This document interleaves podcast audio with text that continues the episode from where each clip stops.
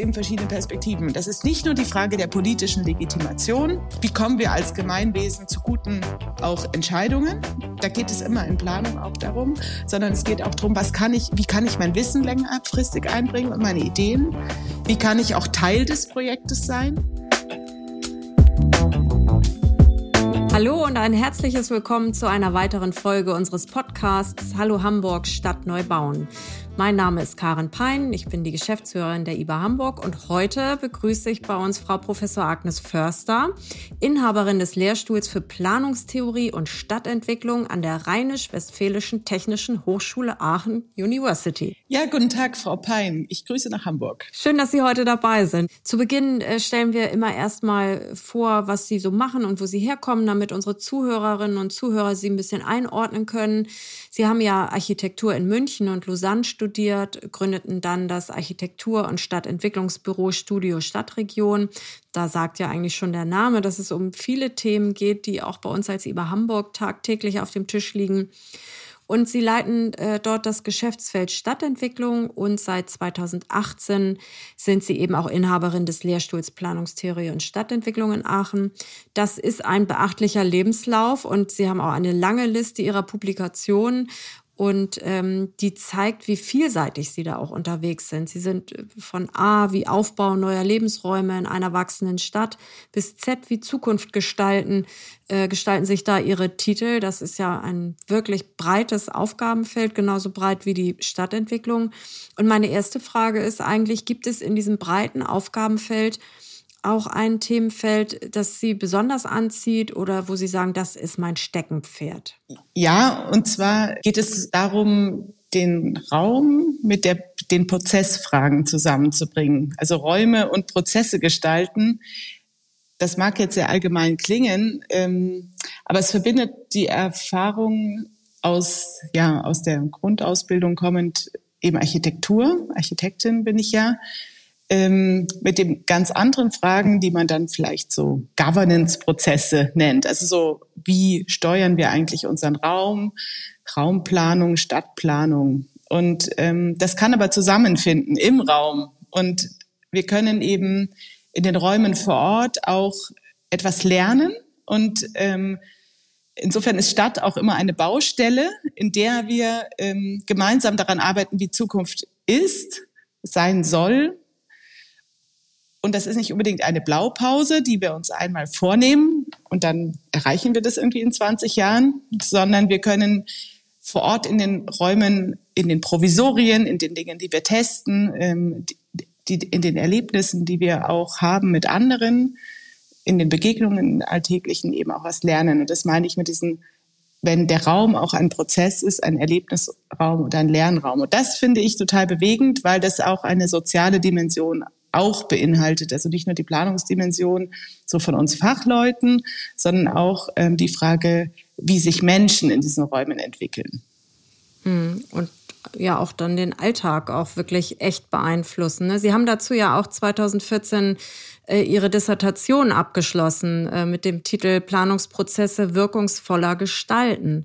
Vielleicht äh, könnten wir da nochmal, weil Sie das jetzt auch so hervorgehoben haben, ähm, als, als so Ihr Steckenpferd nochmal kurz darauf eingehen. Was bedeutet denn für Sie wirkungsvoller also an einem Planungsprozess gibt es sehr viele Beteiligte. Wir haben die Fachplaner, die Experten, die Vertreter, die Bürgerinnen und Bürger und, und Politiker. Wie, wie gelingt es uns denn eigentlich, diesen Zusammenhang wirklich wirkungsvoll zu gestalten?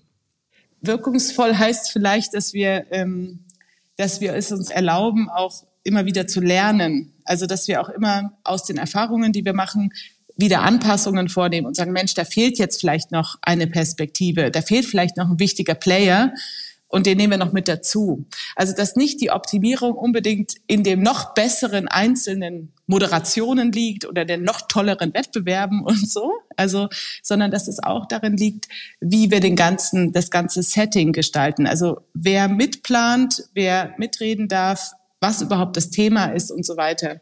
Und das ist so, so ein systemischer Ansatz, der dahinter steckt. Also, dass, dass es eben Prozesse gibt, die wir täglich erleben, auch in unseren Organisationen, auch in einer Verwaltung, in einem Unternehmen, in einer NGO passieren täglich Dinge. Und dass aber dann immer auch die Frage ist, was ist denn eigentlich unsere Strategie? Wie sind wir eigentlich organisiert? Können wir das nicht noch mal ein bisschen verbessern. Und das ist so fast so ein Zwiebelschalenmodell. Ne? Das gibt das Innere, diesen Prozess und es gibt so den Rahmen. Und das ist, glaube ich, in so einen schnelleren Lernprozess ein Stück weit zu bringen, angesichts der Aufgaben, die wir halt auch so vor der Brust haben, wenn es um zukunftsfähige Städte geht. Mhm.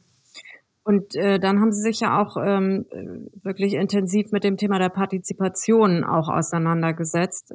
Das ist ja auch ein Teil in diesem Prozess und eigentlich auch ein, ein dauerhafter oder fortlaufender. Es ist immer eine Frage von Timing. Also was der Wirkungszusammenhang, den Sie eben beschrieben haben, ist ja tatsächlich nicht nur die Frage, wer macht eigentlich alles so mit, sondern wann bezieht man sie auch ein. Also das, äh, da stellen wir fest, dass, dass viele Dinge einfach auch deutlich zu spät kommen oder viel früher einfädeln müssen. Im Moment beschäftigen wir uns zum Beispiel mit dem Thema der Müllentsorgung und der Flächenansprüche. Das kommt nämlich immer irgendwann erst ganz spät im, im Prozess, wenn eigentlich Flächen schon verteilt sind. Und wenn man aber neue neue Entsorgungssysteme zum Beispiel in großen Quartieren äh, platzieren möchte, gibt es da eben einen Flächenanspruch, den man vielleicht am Anfang der Planung gar nicht mitgedacht hat. Aber nochmal zum Thema Partizipation. Das, das hat ja in den, ich würde mal so sagen, im letzten Jahrzehnt schon eine deutliche Kurve nach oben genommen. Es gibt wirklich viele auch tolle neue Partizipationsmodelle, neue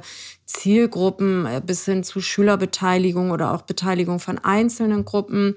Ähm, welche Partizipationsprozesse kennen Sie, die Sie als äh, besonders gelungen bewerten oder wo Sie sagen, dass das könnte auch eine Blaupause sein, das müsste eigentlich aus so einem Modellcharakter mal in so eine, so eine Linie kommen, dass das viel regelhafter passiert? Ich würde vor Ihrer Frage nochmal einhaken auf das, was Sie angedeutet haben, dass wir so eine tolle Lernkurve hatten und dass wir so ganz viel auch an Beteiligung angeboten haben, so die letzten zehn Jahre. Das stimmt. Und trotzdem sind wir vielleicht auch ein bisschen an Grenzen gekommen. Also wir haben jetzt tolle Tools. Wir haben, ja, glaube ich, uns neue Standards auch wirklich sehr gute erarbeitet. Aber die Grenze, die Schallgrenze ist, sind vielleicht wirklich diese Prozessphasen. Und Sie hatten es jetzt mit der Müllabfuhr gebracht. Ähm, also die Frage ist, geht es weiter? Und was entwickelt sich aus dem, was man zu einer frühen Phase anfängt, vielleicht später in dem Projekt. Und da glaube ich eben, dass schon dieses Wort Beteiligung eben die Limitation in sich enthält, also die Grenze. Also es gibt vielleicht politische Beschlüsse, die vorbereitet werden oder der Stadtrat, im Senat entscheidet sich für dieses oder jenes, eine Bürgerversammlung, also ein gewähltes demokratisches Gremium. Und im Vorfeld hören wir die Menschen und das ist ja auch gut, sodass man vielleicht konsensualer durchaus unterwegs sein kann. Und danach und ich glaube, es geht darum, dass man dann Perspektiven eröffnet, dass diese Menschen weiter was machen können und mitmachen können. Und dann wird man, braucht man tatsächlich so, ich sag mal, es ist wie so ein Dialogversprechen, was man abgibt, was, und was, was kann sich daraus entwickeln? Und es können sich eben Sachen entwickeln, auch in der Umsetzung und im Betrieb von Raum. Also, wenn es uns dann gelingt, dass diese Menschen, die am Anfang schon Interesse hatten an dieser Fragestellung, an dieser Planung später vielleicht selber einen Garten betreiben oder selbst Mitglied einer Genossenschaft sind oder selber eine Rolle haben im Bildungssystem, dann bleiben die dann drin. Und ich glaube, dass, das meine ich mit diesen Grenzen, die man erfährt, immer in dieser einen gleichen Planungsphase, wo man dann sagt, hier geht's jetzt so um, ich sag mal, den Masterplan oder die Grundlage oder vielleicht die Blaupause, mit der man dann unterwegs ist. Ähm, Deshalb glaube ich eben nicht, dass die Optimierung im einzelnen Format ist, jetzt machen wir noch eine schönere Werkstatt, sondern die Frage ist, wie geht dieser längere Prozess? Und da gibt es eben verschiedene Perspektiven. Das ist nicht nur die Frage der politischen Legitimation. Wie kommen wir als Gemeinwesen zu guten auch Entscheidungen? Da geht es immer in Planung auch darum, sondern es geht auch darum, was kann ich, wie kann ich mein Wissen längerfristig einbringen und meine Ideen? Wie kann ich auch Teil des Projektes sein? Also ich rede nicht über ein anderes Projekt, sondern ich, da gibt es ein Ownership, ich bin Teil davon. Deshalb geht, ist, sagt man dann auch nicht mehr, ob, will ich das ja oder nein, sondern ist Teil davon, geht unter die Frage, wie. Und kann ich selber auch darin was lernen. Ja, es ist vielleicht auch eine Bildungsfrage. Deshalb mit den Jugendlichen ist es eben oft so toll, weil die ja nicht nur die Frage stellen, und was kommt dann raus in dieser Spielfläche, sondern die erleben lokale Demokratie, die erleben ein komplexes Berufsbild. Manchmal ergeben sich daraus Praktika danach oder ähm, jemand findet Interesse an was. Und das ist mehrdimensionaler. Und ich glaube, dass man dann weiterkommt. Aber dafür muss man wirklich ein bisschen eine größere Perspektive aufspannen und nicht in das in so kleine Versatzstücke zerlegen, diese Möglichkeit, sich zu beteiligen. Naja, aber letzten Endes äh, entwickelt, gibt es in der Projektentwicklung unterschiedliche Phasen. Und wir stellen fest, dass in jeder Phase und in, bei jeder Beteiligung, egal wie wir sie, ob wir sie online oder unseren jährlichen Projektdialog gestalten, dass wir immer bestimmt 40 Prozent neue Personen in jedem Format haben, weil es nämlich neue Interessen auch gibt über den Lauf der Projektentwicklung. Und äh, am Anfang sind das überwiegend Anwohner, auch fachlich Interessierte. Also dann kommen auch Fachleute aus, aus, aus äh, Hamburg, Architekten, Stadtplaner, wer auch immer dazu. Und im Laufe der Projektentwicklung verändert sich das immer mehr hin zu denen, die dann dort auch wohnen. Erst kommen die Interessierten, die dorthin ziehen wollen, die haben dann äh, Interesse an der Vermarktung und am Ende sind es die Bewohner. Und ich denke, auch darauf muss man eben die Beteiligung ganz stark immer wieder zuschneiden. Also wir, wir müssen uns auch immer wieder dran erinnern, auch immer noch mal die Planung überhaupt noch mal zu erläutern. Ne? Wenn man denkt, man hat jetzt den fünften Projektdialog in Folge gemacht, müssen die ja eigentlich alles schon wissen. Aber wenn immer fast die Hälfte neu dazukommt, muss man eben doch noch mal erklären, was man hier überhaupt macht, wer man ist und, und was man hier machen kann, wenn man mitmacht. Und am Ende ist es dann so, also wir sind ja dabei, die ersten Quartiere auch fertigzustellen. Und wir sind ja ähm, über den Grundstücksverkauf auch noch hinaus im Quartier, bis wir die letzten Flächen entwickelt haben und übergeben haben. Da machen wir halt jetzt Quartiersrundgänge mit den Bewohnern. Das ist jetzt tatsächlich nochmal eine, eine andere ähm, Beteiligung, die wir vorher nie gemacht haben und, und laufen durchs Quartier und hören uns an, was funktioniert hier eigentlich gut und was funktioniert nicht gut und wo fehlt was. Das führt jetzt zum Beispiel dazu, dass wir in Neugraben-Fischbeck mit äh, Rieseförderung auch nochmal eine Freifläche nachrüsten, noch mehr Sportmöglichkeiten, also Fußballtore zum Beispiel da. So relativ einfache Dinge eigentlich, aber die dann im Quartier doch eine hohe, einen hohen Nutzungseffekt auch einfach haben. Und das ist eigentlich so in den letzten fünf Jahren, will ich mal sagen, so unser äh, äh, Lerneffekt, dass wir tatsächlich immer wieder anderes Publikum haben und auch darauf immer wieder neue Formate schneiden müssen, damit wir deren Bedürfnisse neben Informationen eben auch deren Bedürfnisse da irgendwie befriedigen können. Wir reden ja oft von so einer Wissensgesellschaft und das haben Sie ja auch, glaube ich, in Hamburg ganz stark als Thema für so eine ganze Stadt. Ähm, und es bedeutet aber auch, dass, dass wir als Expertinnen nicht einfach Expertinnen sein können. Und das reicht nicht aus, sondern dass es eine ganz starke Vermittlungsaufgabe ist. Also wir müssen viel mehr erklären. Das sieht man in ganz vielen Planungsprozessen. Das sieht man insbesondere auch bei diesen großen großen Flächen. Also das hatten wir auch mal ein bisschen untersucht. Ein gutes Beispiel war Freiburg-Dietenbach, die sehr stark ja auch so einen Bürgerentscheid hatten und wo dann das nochmal total deutlich wurde, dass sich diese Expertinnen viel mehr, viel verständlicher erklären müssen und dass es einen unglaublichen Bedarf auch gibt, so die fachlichen Grundlagen bekannt zu machen. Und das, ich glaube, wir sollten uns darüber nicht wundern. Wir sollten das annehmen und es ist eigentlich eine gute Perspektive. Das ist keine schlechte Perspektive. Ähm, und ich glaube, da kann unser Berufsstand einfach was lernen. Das ist vielleicht mal so ein Kommentar. Und das andere Kommentar ist, dass wir das im Kleineren auch schon so beobachtet haben, dass man dieses Nachjustieren, also das so am Ball bleiben und immer wieder auch gucken, ähm, wir machen dann Erfahrungen, wir ziehen ein, wir bewohnen die Quartiere und dann sieht man noch mal, was auch nochmal verbessert werden muss. Das ist eigentlich ein super Prinzip. Also so immer was unfertig lassen und dass sich bewusst werden. Es ist immer ein bisschen unfertig. Das bedeutet aber auch, es gibt auch immer noch die Möglichkeit, wieder nochmal darüber nachzudenken und nochmal was zu verbessern. Und das hatten wir in unserem Projekt Wohnen jenseits des Standards für so diese innovativen Wohnakteure, die Genossenschaften, die Mietshaussyndikatsvereine und so weiter untersucht. Und das kann man aber auch für so eine größere Entwicklung so sehen, zu sagen, es ist okay, wir brauchen eigentlich diesen ähm, diese Phase nach Fertigstellung müssen wir noch ziemlich wachsam sein, ähm, denn die, der Alltag, der lässt sich ja nicht hinplanen, ja. Und der muss sich dann irgendwie erstmal noch einrütteln. Und da müssen wir die Möglichkeit haben, auch nochmal mit Planungen, mit nochmal kleineren Projekten, Verfeinerungen ähm, tatsächlich nachzujustieren. Ja, also ich finde, was uns halt als Planern klar sein muss, ist, dass das keine Einbahnstraße ist. Was Sie eben sagten, äh, wir müssen noch stärker Wissen vermitteln, das sehe ich genauso. Äh, unsere Fachleute haben auch manchmal ein Fachsprech drauf, den nicht jeder versteht. Und ähm, unsere äh, Interessierten, die teilnehmen an den Veranstaltungen, die haben mittlerweile ein hohes Niveau an technischen Nachfragen entwickelt zum Thema Entwässerung, Verkehr, Boden, äh, also alles Mögliche.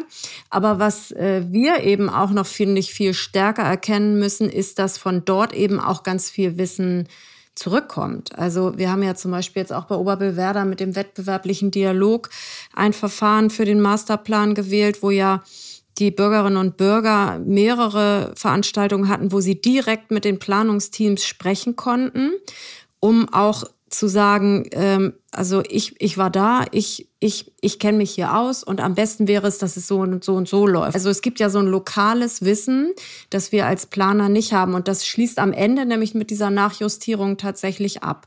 Und trotzdem gibt es ja auch andere Phasen der Quartiersentwicklung, nämlich ganz am Anfang, wo wir ganz verstärkt jetzt auch so eine Kultur des Verhinderns ähm, oder des Verhindern Wollens auch beobachten, mit dem man ja auch umgehen muss. Denn bestimmte Entscheidungen, Sie haben das eben selber schon genannt, das Wie und das Ob, äh, äh, sind dann schon gefallen. Also wenn wir als IBA äh, tätig werden, dann gibt es die Senatsentscheidung, hier ein Quartier entwickeln zu wollen. Also das Ob ist schon längst getroffen und häufig starten wir dann auch mit so einer kleinen Bürde. Also dann gibt es schon ein paar Menschen, die sind verärgert darüber, dass diese Entscheidung schon getroffen wurde, weil sie sich vielleicht persönlich betroffen fühlen als Anwohner und die Sicht genommen wird oder äh, sie mit der Fläche was anderes machen wollten oder am liebsten gar nicht mehr bauen wollen in Hamburg. Das, das stellen wir auch fest.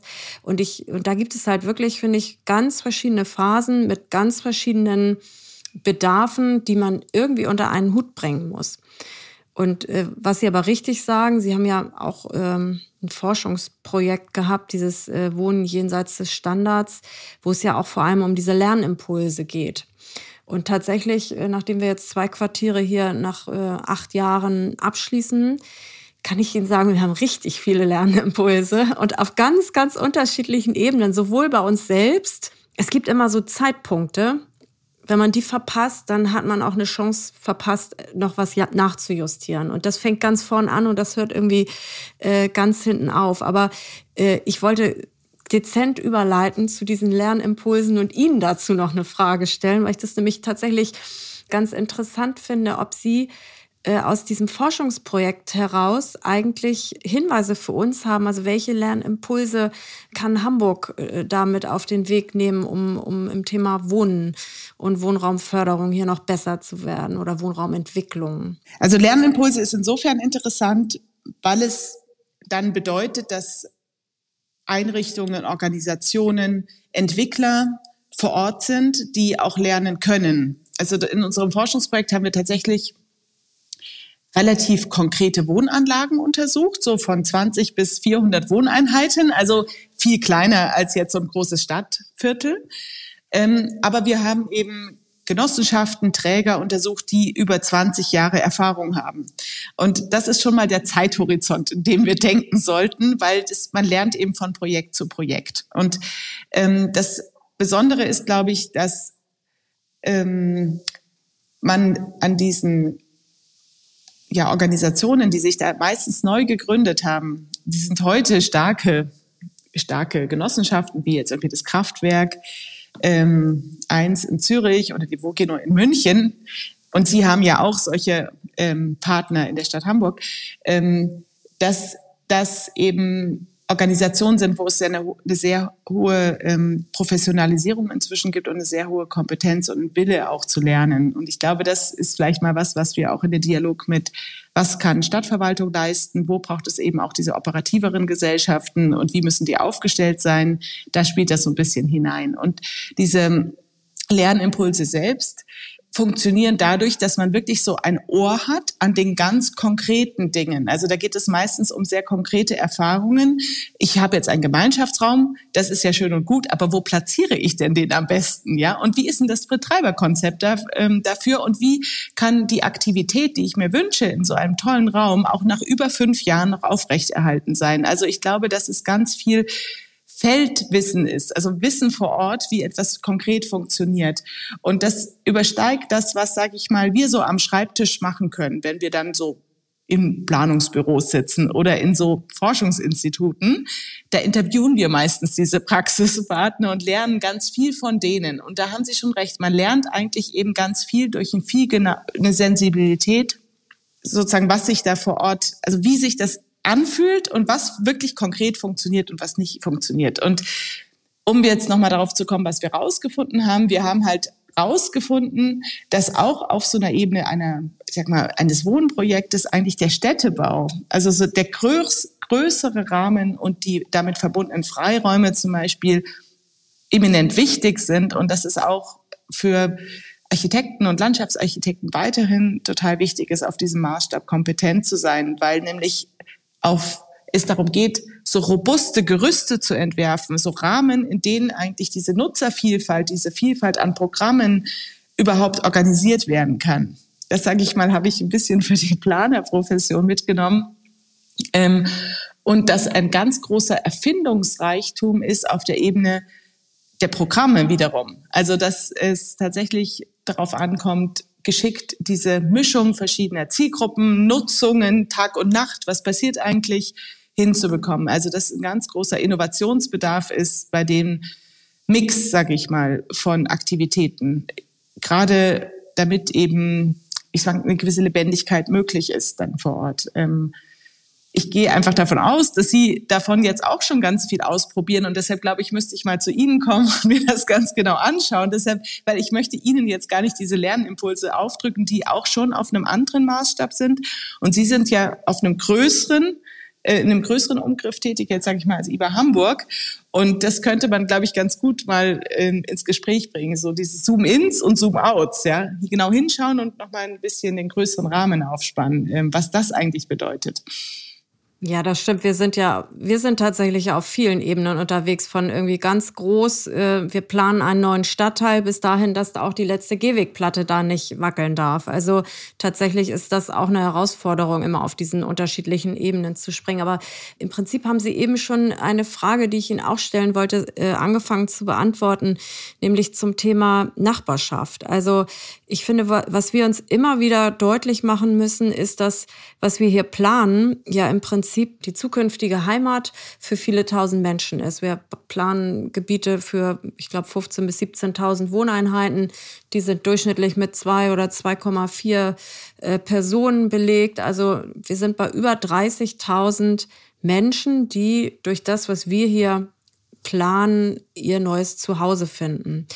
Und da ist ja auch die Frage, wie entsteht in einem ganz neuen Quartier eigentlich äh, Nachbarschaft und ein Wir-Gefühl? Und die ersten Faktoren, das waren tatsächlich die, die Sie eben genannt haben, nämlich dieses Zusammenspiel von Städtebau und Freiraum. Wo entstehen eigentlich Begegnungsorte? Aber ähm, vielleicht fällt Ihnen noch mehr dazu ein, wie wir dieses Wir-Gefühl eigentlich stärken können? Also zum Beispiel diese Quartiersrundgänge, die wir machen, sind auch, es ist nicht nur Beteiligung und Partizipation, sondern das ist eben auch ein Teil von Nachbarschaftsbildung, die Menschen zusammenzubringen, die kennen sich, nächstes Mal grüßen sie sich, dann gibt es vielleicht eine WhatsApp-Gruppe, also so wie, wie das so äh, heute weitergeht. Und dann ist ja auch die Frage, wie definiert sich eigentlich Nachbarschaft und wie definieren Sie eigentlich Nachbarschaft? Ist das so jetzt in Ihrem Haus Ihre Nachbarn Tür an Tür? Ist das äh, die Menschen in der Straße oder wie groß ist bei Ihnen zu Hause eigentlich Nachbarschaft? Ich glaube nämlich, dieser Umgriff ist auch bei jedem noch mal ein bisschen anders in der Körnigkeit. Ja, es gibt ja auch diese Frage, wie groß, was ist ein Quartier? Und dann kommt man eben in den Sozialwissenschaften darauf, dass das ein fuzzy, ein, ein unscharfes Konzept ist. Und so ist das eben auch räumlich unscharf. Und jede Form von Einteilung ist dann irgendwie ungenügend. Ähm, aber es bleibt unscharf. Und tatsächlich ist die Frage, wie weit reicht das, schon interessant. Es hat eben viel mit Alltagsroutinen zu tun. Und die lassen sich eben, das ist das Paradox, nicht so gut hinplanen. Ja? Ähm, wir können aber Impulse setzen. Das funktioniert eben dadurch, dass man vielleicht nochmal sich darauf besinnt, was die Bedürfnisse der Menschen sind in ihrem Wohnumfeld. Also wenn es etwas um etwas geht, was über die eigene Wohnung hinausgeht, so jenseits der eigenen Wohnungstür in einem laufenden Forschungsprojekt, das heißt Quartier hoch vier, haben wir da so sechs Grundbedürfnisse oder sechs solche Bedürfnisse mal angeschaut und ähm, für uns mal abgesteckt. Und das beginnt tatsächlich mit dem Thema informiert sein und sich sicher fühlen. Also es hat schon diese Frage, weiß ich überhaupt, was da ist? Und wer hat eigentlich diese, wo sind eigentlich diese längerfristig stabilen Kommunikationskanäle? Ja. Und dann geht es weiter mit dieser Frage der Versorgung, der Mobilität, also wie bin ich auch angebunden und wie bin ich auch vielleicht gepflegt oder wie werde ich unterstützt, wenn ich Unterstützungsbedarf habe. Und dann gibt es noch so höhere Stufen, das ist dann, wie bin ich denn vernetzt? Also auch so, wie bin ich jetzt sozial eingebunden? Kenne ich eigentlich die Leute? Habe ich auch soziale Netzwerke? Und kann ich mich auch fortentwickeln? Und ähm, dazu gibt es eigentlich viele kleine Impulse, die wir kennen. Ähm, also wie eben vielleicht diese Vernetzung unterstützt werden kann, wie vielleicht diese auch zum Teil digitale Plattformen unterstützen, zum Teil auch eher so vor Ort Anlaufpunkte. Wir haben ja auch diese Bemühungen, Mobilität anders zu organisieren. Und ich glaube, dass man diese Dinge mehr zusammendenken kann, weil all das zusammen macht meine Alltagsroutine. Und wenn ich bei der Schlüsselübergabe für das Sharing-Angebot jemandem in die Augen schauen kann und dieser Quartiersconcierge oder so, äh, diesem Kiosk, der mir vor meiner Tür auch dieses Mobilitätsangebot öffnet, ist es auch eine Chance, sich Luft zu machen. Ja, Wissen Sie, was mir heute passiert ist? Das glauben Sie doch gar nicht. Ist doch unglaublich. Ich muss da mal schimpfen. Und also das sind diese Dinge, die eben ähm, uns ein bisschen abhanden gekommen sind, auch über die Digitalisierung und diese Tür- und Angelgespräche. Ähm, das heißt, es ist eigentlich was Nützliches. Es ist nützlich mit dieser Mobilität, aber es ist auch ein Anker, um vielleicht Kontakte zu knüpfen. Ähm, und wir brauchen nicht unbedingt diese Sozial-Sondereinrichtungen, ja, so Spezialangebote, sondern wir brauchen vielleicht mehr diese Möglichkeiten niederschwellig, ja, in den Dingen, die wir sowieso machen, auch so eine, so Kontakte aufzubauen und vielleicht nebenbei noch andere Informationen zu bekommen. Ach Mensch, jetzt echt, jetzt haben Sie was Neues im Quartier eröffnet, das wusste ich ja gar nicht, da gehe ich mal hin. Ja, und das ist so eine ganz feine Ebene.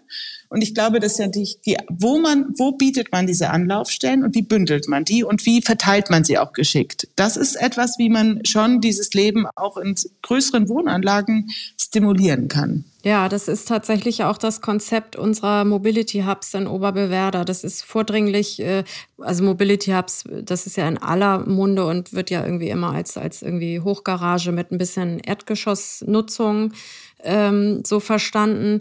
In Oberbewerder ist es ja tatsächlich aber so, dass diese Mobility Hubs immer an den Quartiersplätzen liegen und wir einen Fokus auf diesen gesamten Raum legen, also die Erdgeschosse äh, belegen wollen mit den Funktionen, die man eigentlich im Alltag ebenso braucht. Von der Paketstation über Versorgung, über Mobilitätssharing und ähm, allen, allen Dingen, die man so braucht, um dort einen Raum zu schaffen, der hochfrequentiert wird, den alle nutzen irgendwie mal im, La im, Laufe des Tages, wo man sich trifft, wo man sich austauschen kann und Informationen generiert.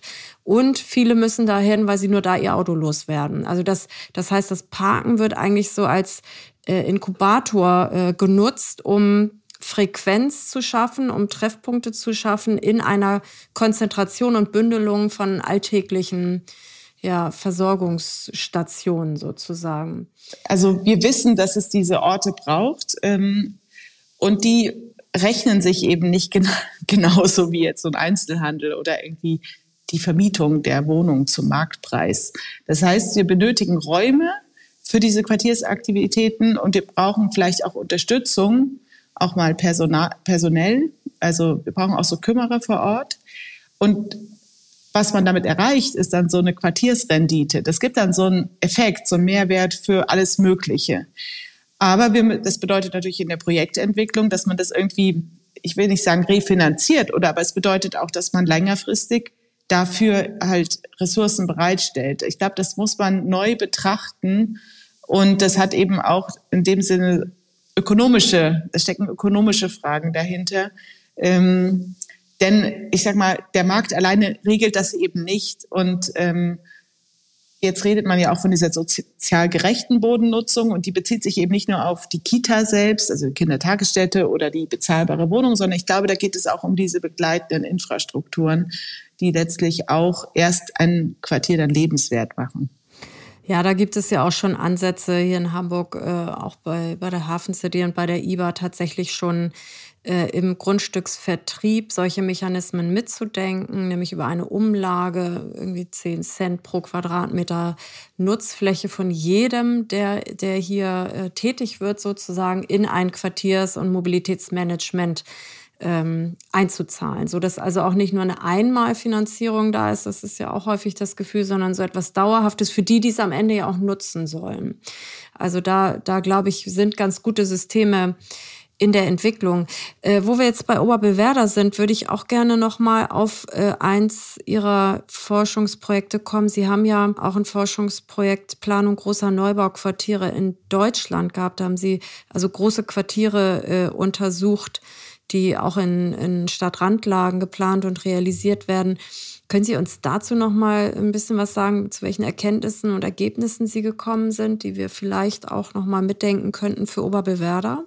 Also auf der Prozessebene, das, also wie gestaltet man diese Quartiere, da sind sie natürlich jetzt schon auch fortgeschritten. Aber da wir Projekte untersucht haben, die noch nicht so weit waren und ähm, das eben viele Städte in Deutschland betrifft, die ja bezahlbaren Wohnraum schaffen wollen, ähm, haben wir gemerkt, dass man eben versuchen muss, die verschiedenen Planungsphasen ein bisschen besser miteinander zu verbinden. Also dass man tatsächlich die Betreiber, also die, die dann den Wohnraum erstellen, die das betreiben, mit ihren Zukunftsthemen, die ja zum Beispiel das äh, rezykliergerechte Bauen sind oder Umgang mit Stoffkreisläufen, vielleicht auch die Frage, wie wohnungsnah, wohnortnah Lebensmittel produziert werden etc. Dass man, das sind ja wichtige Zukunftsfragen, denn wir reden ja von Zukunft nicht auf dem Blatt Papier, sondern von realisierten Dingen. Und ähm, da muss das früher in die Planung rein. Also wir haben nicht mehr so viel Zeit, uns um diese zukunftsfähigen Städte zu kümmern, wenn wir ehrgeizig sind bis 2030. Und deshalb müssen diese zum Teil auch ingenieurmäßigen Fragestellungen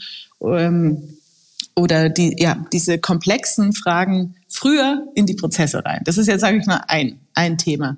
Es ist eben so, dass es ein bisschen ein Zangengriff ist, diese großen Quartiere. Sie sind eben ein da gibt es eben wirkungsvolle Instrumente, um Stadt zu entwickeln. Da gibt es die Möglichkeit, tatsächlich einen großen Wurf zu machen. Und erst wenn man diesen großen Wurf hat, hat man die Möglichkeit, auch bezahlbaren Wohnraum zu schaffen. Und das ist einfach nicht hoch genug einzuschätzen. Das ist ganz wichtig. Dadurch fällt es auf der anderen Seite ein bisschen schwer, so ganz inkrementell, so Stück für Stück vorzugehen, weil so richtig basteln darf man dann auch nicht. Das muss schon passen im Großen und Ganzen. Und ähm, deshalb glaube ich, ist die Schwierigkeit tatsächlich so eine Geschichte auch zu erzählen, ja, die sich auch forterzählt vielleicht so eine, und dann so eine Identität auch daraus bildet für so, so einen Raum. Also in den Partizipationsprozessen merkt man ja, dass es auch viel Angst gibt vor dieser Größe, weil man sich das nicht gut vorstellen kann. Und ich glaube, dass es eine große Kunst ist, das so in Etappen zu realisieren und in diesen Etappen nicht das Gefühl zu haben, dass man permanent auf der Baustelle lebt, sondern dass da schon was ist und dass man eben so die Frage der des Geschichtenerzählens eigentlich mitdenkt. Ähm, das kann ja dann damit zusammenhängen, weiß ich nicht, wie die Bildungseinrichtungen sind, wie vielleicht auch bestimmte Aktivitäten sind, wie auch vielleicht ähm, ja auch was erfunden wird neu. So ein in München hat man ja in Freiham mal diesen Freiluftsupermarkt gemacht, ganz am Anfang. Da war noch gar nichts da. Also man hat schon versucht, ähm, bevor eigentlich die Baustelle da ist, einen Ort schon irgendwie in die Köpfe reinzubringen, sage ich mal. Und ähm, das stelle ich mir jetzt mit ihren Spaziergängen so ähnlich vor, dass es einfach auch eine Möglichkeit ist, sich selber an dem Ort besser zu verankern auch. Ähm, und das ist, glaube ich, so eine Kunst wie so eine Story in diesen sehr, sehr großen Planungs- und Bauprozess ähm, hineinzubringen, dass dann eben was Spezifisches äh, entsteht, dass man das ja, ich bin ein Oberbillwerder, ich bin nicht woanders, ähm, wo man auch ein bisschen stolz drauf sein darf und wo man mal andere einlädt, schaut mal, was bei uns hier passiert, ist total interessant. Ah ja, also so, dass die Quartiere auch die Türen öffnen für andere Menschen. Das hatten wir auch tatsächlich besprochen an mehreren Stellen, dass man, dass das ganz wichtig ist, dass man ähm, auch Anziehungspunkte schafft.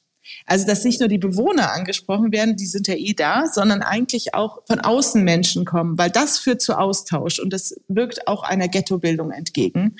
Ähm, also diese Attraktivität für Freizeit, für was, weiß nicht, die besondere Einrichtungen, ähm, ja, für, für eine tolle Landschaft oder so. Das kann ein ganz wichtiger Punkt sein, um von vornherein das Ganze eher vernetzt zu denken und nicht so als, ähm, ja, so als ähm, Island, als Insel so am Stadtrand. Ja, ja. Als UFO wird als das UFO, auch gerne, ja. gerne äh, bezeichnet. Also das, das sind tatsächlich Ängste und man braucht immer die Anknüpfungspunkte in die Umgebung. Und ähm, übergeordnet, wir, wir haben für Oberbewerder ja drei äh, Themen entwickelt. Gesundheit, Ernährung, Sport. Und äh, zu denen wollen wir tatsächlich eigentlich durch alle Phasen der Projektentwicklung irgendwie so Ankerpunkte schaffen. Etwas, was sowohl für diejenigen, die dorthin ziehen, als auch der Nach aus der Nachbarschaft oder eben für Hamburger im Allgemeinen oder aus dem Umland äh, gelten sollen. Tatsächlich kann das ja auch schon vor der Bebauung. Also dazu, wenn man mal ein bisschen drüber nachdenkt, fällt einem relativ viel ein, wenn man äh, dann irgendwie auch die, an die Vier- und Marschlande denkt, an Gemüse. Also da, da kann ein ganzes äh, Netzwerk eigentlich entstehen, wenn man über Gesundheit, Ernährung und Sport in dem Raum Vier- und Marschlande nachdenkt zum Beispiel. Ja, wir äh, kommen vom Höchstchen aufs Stöckchen, liebe Frau Professor Förster. Und unsere Zeit ist äh, um und ich habe tatsächlich hier noch eine ganze Reihe von Fragen, die ich wahrscheinlich nicht mehr platzieren kann. Ich würde aber eine Frage in jedem Fall gerne noch loswerden, nämlich äh, die nach, der, nach den Herausforderungen der Zukunft. Das ist ja im Prinzip eigentlich immer die große Herausforderung. Wir planen jetzt für jemanden, der irgendwie Ende der 20er, Anfang der 30er irgendwo einziehen soll und der dann da vielleicht einen Großteil seines Lebens verbringt und äh, die Entwicklungszeitläufe von Technik und Innovation werden immer viel kürzer. Was glauben Sie, was sind die größten Herausforderungen der Stadtentwicklung in den nächsten Jahren für uns? Also diese ähm, dieser Umgang mit Krisen, ähm, die durch die Folgen des Klimawandels ausgelöst werden und damit verknüpft auch Versorgungskrisen, also so die Fehleranfälligkeit von globalen Wertschöpfungsketten, wo ja unsere ganzen Stoffe und Waren gehandelt werden, ist, glaube ich, ein Thema, dass wir viel öfter das sehen werden. Und deshalb ist die Frage der Widerstandsfähigkeit auf der Ebene von Quartier bis zur Region. Und die Region ist ein super Maßstab. Und Oberwillwerder ist Teil einer größeren Region eigentlich. Das, die Stadtgrenze ist ja dann da gleich. Und das muss man größer sehen. Also ich glaube, das ist ein ganz, ganz wichtiger Punkt. Und da spielen schon auch so infrastrukturelle Fragen eine wichtige Rolle. Und das kann nicht der Bürger alleine irgendwie richten. Ähm, also diese äh, Versorgungsfragen ähm, das, glaube ich, ist etwas, wie gehen wir mit diesen Störungen um? Ja. Und das Zweite ist, glaube ich, eine soziale Frage. Also was ist dieser Zusammenhalt in unserer Gesellschaft? Wie gehen wir mit diesen Chancen um, die eben so unterschiedlich sind für verschiedene Menschen? Und das ist eine sehr große Gefahr für Städte, da ähm, Entwicklungen zu sehen, wo die Menschen, die kaum Chancen haben und die Menschen, die das im Überfluss haben, irgendwie gar nicht mehr zusammenfinden. Okay, und ich glaube, das werden. hat damit zu tun, wie sich Menschen auch im Raum begegnen können und diese Kontaktstellen. Und ich glaube, dass diese soziale Frage, die ist unmittelbar mit dieser Frage dieser Krisen verbunden, weil die Betroffenheit ganz unterschiedlich ist, je nach sozialem Status, nach Bildungsmöglichkeiten, nach Art, wie man vernetzt ist vor Ort. Und jetzt kommt man wieder aufs Thema Nachbarschaft. Da, da, da kann man da das gestalten, ja. Aber ich glaube, das sind richtig große Fragen, die auch Gefahren darstellen für Städte. Denn da haben wir einerseits diese Funktionsfähigkeit, ja, dass wir, dass das funktioniert, wo wir leben und arbeiten. Und das andere ist aber auch die, dieses Zusammenleben, dass das funktioniert. Und ähm, das kann man nicht groß genug schreiben, diese Themen. Ähm, ja, und das reicht dann wirklich so vom Mikromaßstab, ja, wie ist meine Nachbarschaft, wie ist mein Haus organisiert, aber bis zu so einem großen Maßstab der Stadtregion oder der Metropolregion, wo wir auch ähm, krisenfester werden müssen angesichts einer Welt, die also wo wir weltweit mehr Krisen sehen werden. Und uns erschüttern ja auch Krisen, die woanders stattfinden, weil wir eben verflochten sind äh, mit ganz vielen Aktivitäten und Orten auf dieser Welt. Ja, und damit haben wir auch tatsächlich äh, den Kreis geschlossen zu unserem Anfang, äh, nämlich ihrem Steckenpferd, den Wirkungszusammenhängen von Planungsprozessen und Auswirkungen auf den Raum letzten Endes. Ne? So haben wir angefangen und das ist jetzt Jetzt weiß ich auch, warum Sie sich damit beschäftigen, weil das die große Herausforderung der nächsten Jahre und vielleicht auch Jahrzehnte ist. Und da haben wir auch tatsächlich viel Ernüchterndes gelernt äh, in der letzten Zeit. Äh, Sie sagten, dass eben Prozesse, die irgendwo geschehen, haben auf einmal einen direkten Einfluss auf unseren Alltag. Alle haben jetzt Angst, dass es keine Weihnachtsgeschenke gibt und die, äh, die Läden ausverkauft sind, weil die Lieferketten nicht mehr stimmen. Das ist schon äh, ist ein neues Gefühl ähm, von Abhängigkeiten.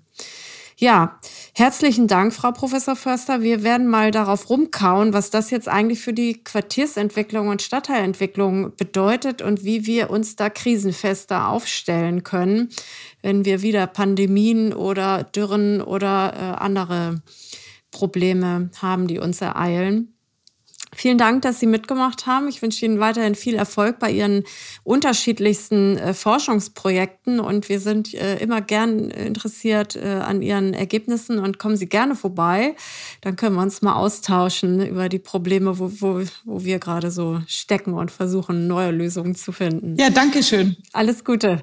Ja, danke schön. Ähm, ich grüße nach Hamburg und ähm, bedanke mich für das Gespräch. Ja, vielen Dank, Frau Professor Förster. Vielen Dank fürs Mitmachen, dass Sie heute unser Gast waren. Und bei unseren Hörerinnen und Hörern bedanke ich mich recht herzlich fürs Zuhören. Unser Podcast Hallo Hamburg Stadt Neubauen erscheint alle vier Wochen. Und wenn Sie möchten, dürfen Sie ihn gern abonnieren und auch bewerten. Und wenn Sie sich für die Projekte der IBA Hamburg interessieren, folgen Sie uns gern auf Twitter oder Instagram. Mein Name ist Karin Pein und ich sage auf Wiedersehen bis zum nächsten Mal.